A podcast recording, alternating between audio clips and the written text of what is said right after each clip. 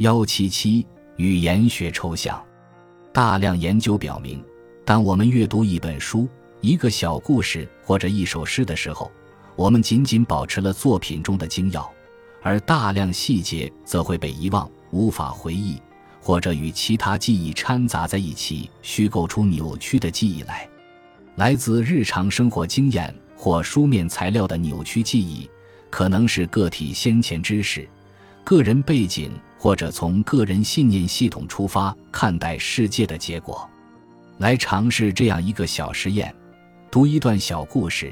然后用几句话尽可能精确地解释故事的要点。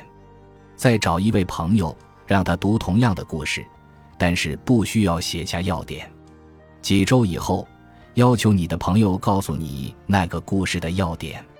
比较你朋友的回忆和你先前的笔记。用一首抽象的诗歌代替故事，再把以上整套程序重复一遍。你能在最初的事实描述和此后的回忆内容之间发现怎样的差异？造成这些差异的可能原因是什么？抽象诗歌的回忆和实际情况的差别，是否会比具体故事的差别来得更大？这些实验数据对认知和记忆理论的启发是。人类对句子的记忆并不是简单的单词抄录，而是某种能抽象出观念的动态过程的结果。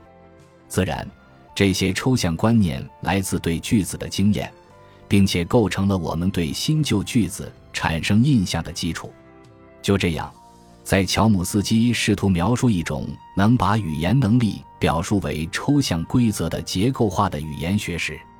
布兰斯福德与弗兰克斯却试图描述句子中表达的观念信息是如何被组织到观念结构中，并构成判断新信息的基础的。